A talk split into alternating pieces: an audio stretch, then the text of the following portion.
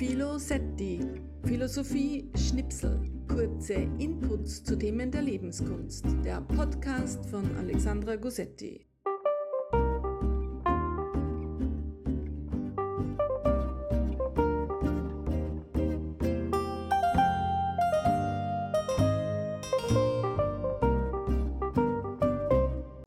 Hallo und herzlich willkommen zu einer neuen Folge meines Podcasts Philosetti. Es geht wieder ums Thema Mystik, Mystik und Meditation und wir folgen den Spuren der Frauen. Wir beschäftigen uns mit dem Thema Frauenmystik. Kurz vorweg am Thema Meditation finde ich ja das Bemerkenswerte, dass selbst wenn jemand jetzt mit Meditation selber nicht so viel am Hut hat, aber dass es sowas wie meditative Praxis gibt, scheint unbenommen. Man könnte sagen, Meditation ist fast sowas wie ein Kulturgut über alle Zeit in vielen Kulturen. Also es scheint eine Sehnsucht in uns Menschen zu geben, so einen inneren Ort aufzusuchen, uns nach innen zu wenden, Einkehr zu halten um vielleicht könnte man sagen, unseren kleinen unterscheidenden Geist zurückzulassen, um in ein grundsätzliches Eingebundensein von Welt, Leben hineinzufinden oder vielleicht könnte man auch sagen, einen eher intuitiven Erkenntnisraum betreten zu können. Ja, und wenn es ein Kulturgut ist, dann gibt es auch Wissen und Erfahrung also Erfahrung, die aus der meditativen Praxis erwächst, könnte man als mystische Erfahrung vielerorts benennen. Eine Erfahrung, die über das Alltägliche hinausweist, die heilsam, befreiend, erweiternd ist, die natürlich auch Praxis braucht, meditative Praxis braucht und ja, rund um die Welt beschrieben wird. Für unser Thema Frauenmystik wenden wir uns erst einmal einer Unterscheidung zu von einer sehr gescheiten Frau, einer feministischen Theologin, Christine Stölting, und sie unterscheidet mystische Wege in zwei große Spuren, nämlich in eine apersonale, eher asketische Hinwendung, das kennen wir eher von den Mönchsbewegungen, ähm, über Augustinus hin zu äh, Meister Eckehard, also da wird immer betont, dass es wichtig ist, Askese zu betreiben, eher weltabgewandt, sich von allem Weltlichen abzuwenden. Natürlich jetzt auch nicht nur ausschließlich, aber doch ein großer, eine große Wichtigkeit wird dem zugesprochen. Der zweite Weg, den beschreibt sie und benennt sie als affektive Mystik, wir könnten auch sagen emotionalere Mystik, das ist ein Weg, der eher dieses Mitten in der Welt sein und bleiben betont, also die Mannigfaltigkeit der Welt bewusst sogar in die meditative Praxis mit hineinzunehmen und von dieser Verbundenheit mit der Natur, mit dem Kosmos aus Erfahrung zu machen. Und wir ahnen es, dieser zweite Weg, diese affektive Mystik, wie Christine Stölting es benennt, wird eher von Frauen oder wird und wurde eher von Frauen beschritten. Die Hochzeit der Frauenmystik finden wir zwischen dem 12. und 17. Jahrhundert.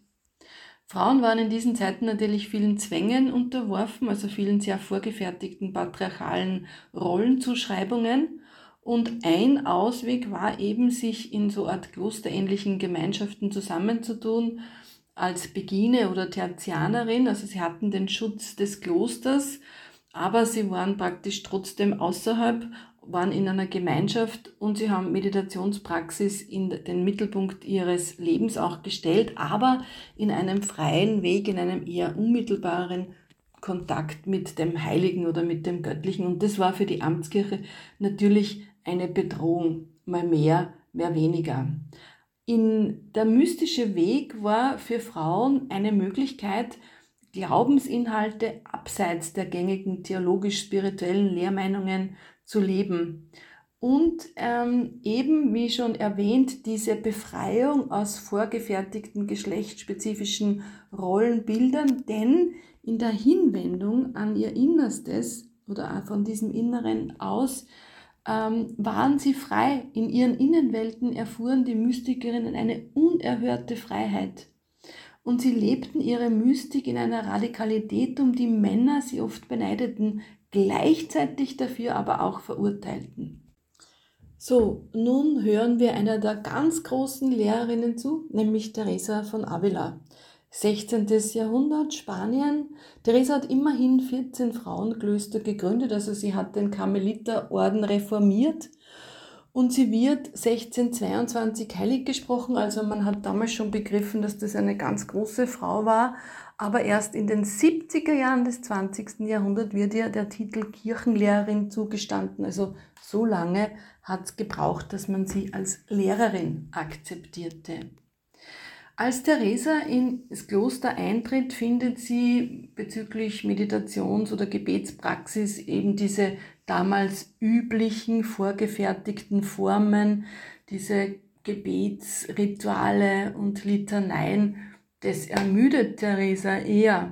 Und sie, ganz, es ist, äh, macht, glaube ich, ganz viel von ihrem Charme aus. Sie, sie sagt sich, das kann das kann's jetzt nicht gewesen sein und macht sich auf die Suche, findet dann so etwas, was als Herzensgebet bekannt war und entwickelt dann noch eine sehr freie, eine sehr liebevolle Form, das eine sehr starke, kraftvolle Form einer Herzensmeditation. Was ich unglaublich interessant finde, ist, wie sie den Prozess, ja, also dieses langsame Hineinfinden in Meditation und auch diesen Prozess der Erfahrung beschreibt. Sie vergleicht nämlich die Seele mit einem Garten und Meditationspraxis ist nichts anderes, dass man in diesen Garten reist, sich dem zuwendet, sich dem widmet, den pflegt. Und vielleicht ist der am Anfang eher ein bisschen vernachlässigt, ein bisschen verwildert. Und nach und nach durch die Meditationspraxis wird dieser Garten der Seele begehbarer, fruchtbarer, bis dass es ein Ort wird, zu dem man gerne reist, an dem man sich gerne niederlässt und von wo aus man unglaublich gut auch nach außen agieren kann. Also wir ahnen schon, der, für Theresa ist es ein Weg der Gesundung der Seele, ein Ort des Kraftschöpfens, wo auch Mut entwickelt wird, der uns dann fürs Leben stark macht. Theresa schreibt aber auch, wir konnten heute sagen, brauchbare Tipps. Sie sagt nämlich, es geht immer um liebevolle Hinwendung und Zuwendung. Denn das, was die Seele in den Zeiten der Ruhe zu tun hat, darf nur in Sanftheit und ohne Lärm vor sich gehen. Es gilt also, die Seele auch rasten zu lassen bei dem, was sie tut. Und ein nicht unwesentlicher Tipp, man hüte sich davor, ein erstes Erleben gleich als wahnsinnig wichtig zu nehmen, sondern Bleib geerdet, unaufgeregt, still, einfach. Lass die Seele wirklich reifen. Zu diesen Zeiten wurde die Mystik von Frauen aufgrund ihrer entschlossenen Herzlichkeit und Liebe abwertend diskutiert von den Theologen. Und man meinte, naja, Frauen wären halt weniger gebildet, also würden ihnen nur so emotional Wege offen stehen. Fürs Intellektuelle wären sie halt nichts. Aber halt, stopp.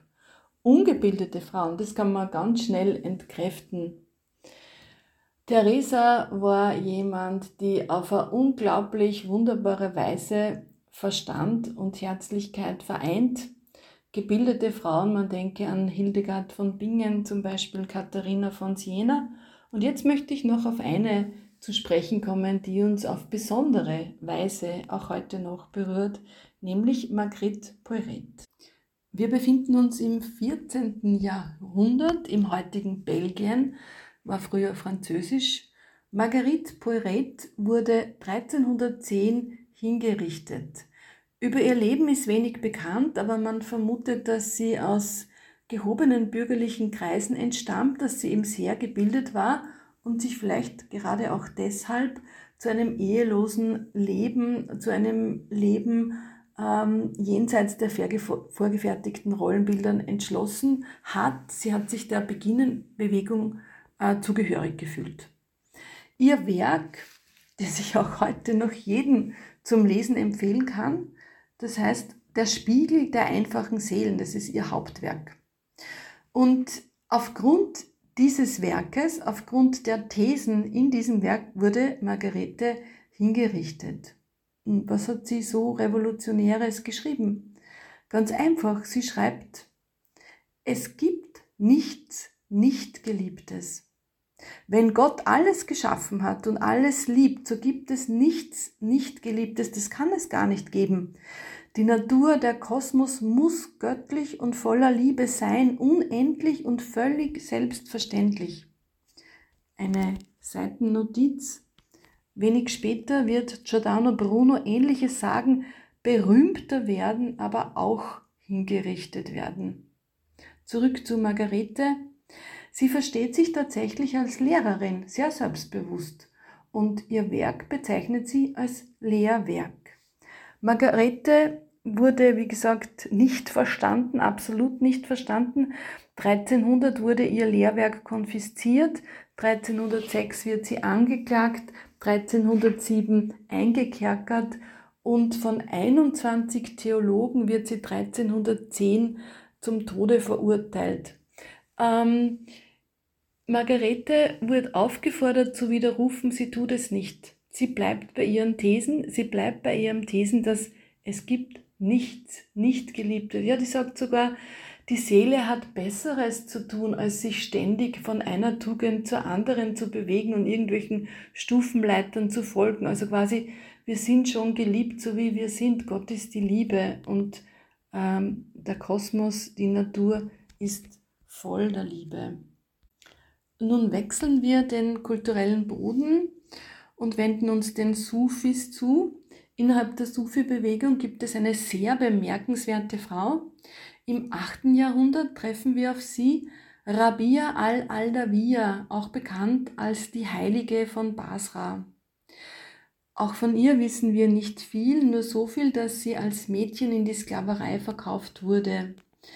Sie hat sich der meditativen Praxis zugewandt und irgendwie muss sie in ihrer Ausstrahlung sowas Starkes gehabt haben, dass quasi unter Anführungszeichen ihr Herr, Besitzer, ähm, das gemerkt hat und sie ziehen ließ. Also er hat sie freigelassen.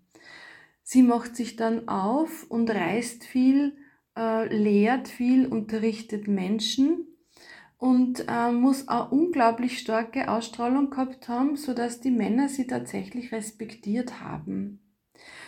Ähm, nur vielleicht ganz kurz auf die Frage, wie sie in ihre tiefe Spiritualität gefunden hätte, antwortet sie, du erkennst auf bestimmte Weise, ich aber erkenne ohne Weise.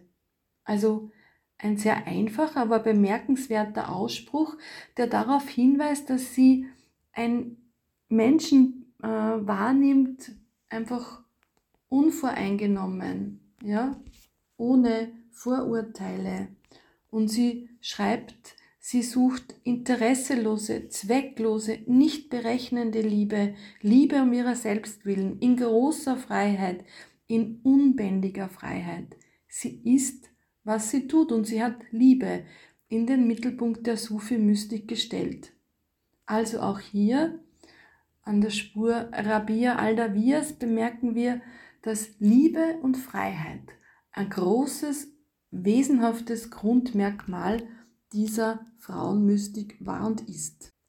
Jetzt machen wir einen großen Sprung, nämlich ins alte China, in die daoistische Tradition auch da gab es große Frauen. Natürlich haben die Frauen oft wie bei uns unter Pseudonymen schreiben müssen. Aber es gibt auch ein paar überlieferte Werke von Frauen, wo wir definitiv wissen, das waren Frauen, zum Beispiel Sun Bu Er aus dem 12. Jahrhundert. Äh, da muss man jetzt ein bisschen wissen, so meditative Praxis für ähm, die Daoisten ist so etwas, wo man sein ganzes Wesen kultiviert, verfeinert. Ja? Um ein wahrhafter Mensch zu werden, ist es erst einmal wichtig, dass man sich der Gesamtheit seiner Persönlichkeit zuwendet und quasi den, ähm, sich selber verfeinert, auch quasi sowas wie eine, eine Spur des, die Spur des Egos verlässt, zugunsten einer Art Selbstvergessenheit in den Kosmos hinein. Also Meditation ist ja ein westliches Wort. Die ähm, Taoisten ähm, benutzen eher Wörter, die so viel meinen wie sitzen oder stehen in Vergessenheit. Vergessenheit zugunsten einer großen Verbundenheit, eines großen Denkens, eines großen in der Weltseins.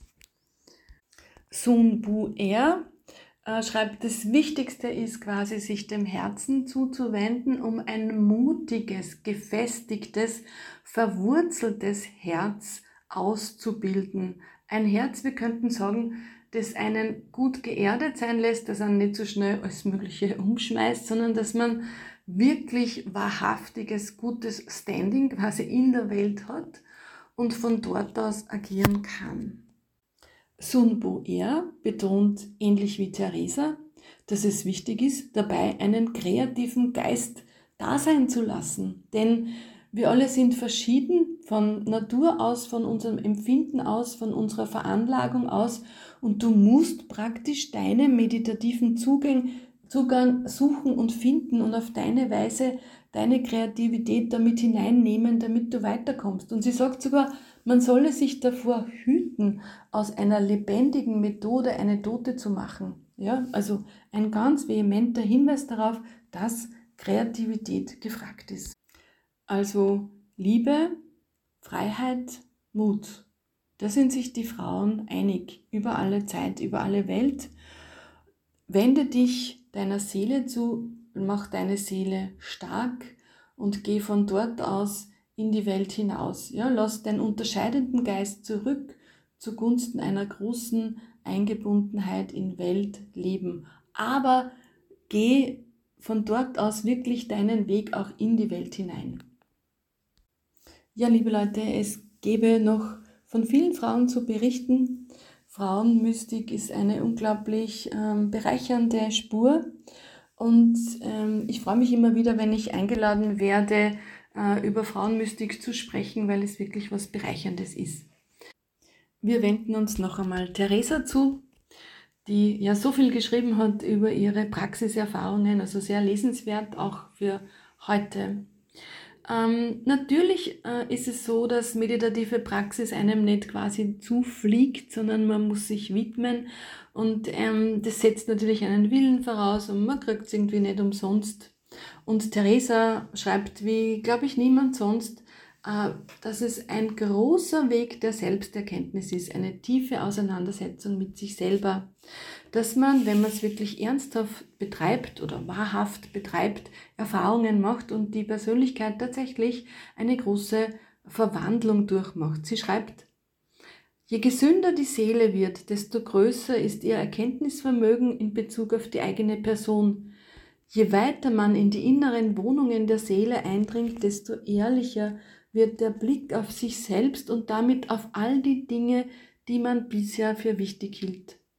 Vor allen Dingen aber braucht die Seele Freiraum für diesen Reifungsprozess. Man sollte sie in ihrer Entwicklung weder einengen noch bedrängen. Tugenden entwickeln sich, sofern sie wahrhaftig und sinnvoll sind, indem die Seele sich entfalten kann. Nach und nach wird die Seele zu einem blühenden Garten.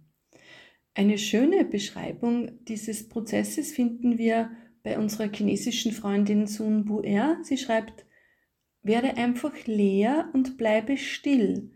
Das ist alles. Denn zur Wurzel zurückkehren, das nennt man innere Stille. Innere Stille heißt zum Leben zurückgehen.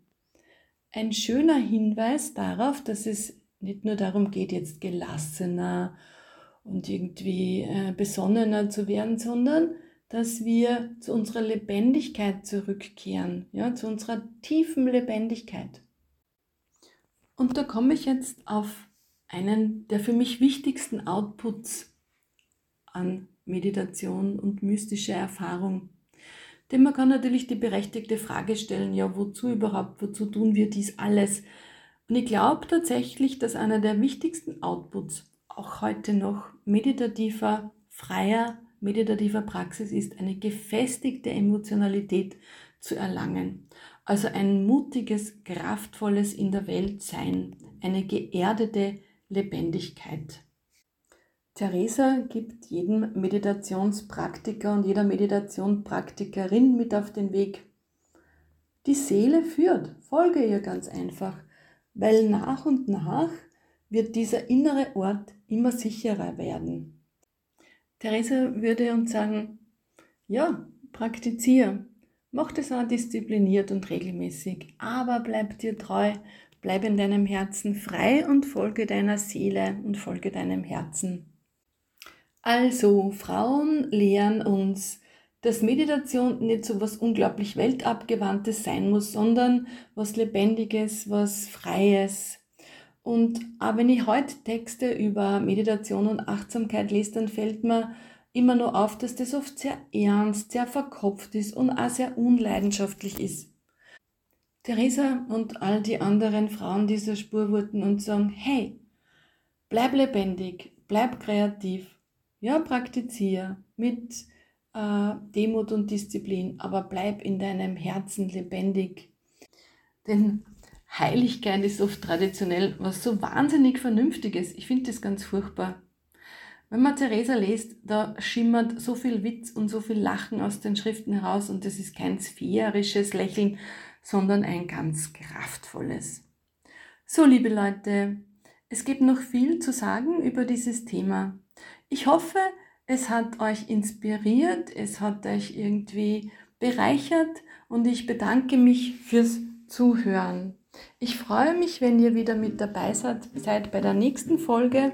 Ihr findet diesen Podcast auf meiner Homepage www.gusetti.at und auch auf Spotify. Für jetzt wünsche ich euch alles, alles Liebe, eure Alexandra.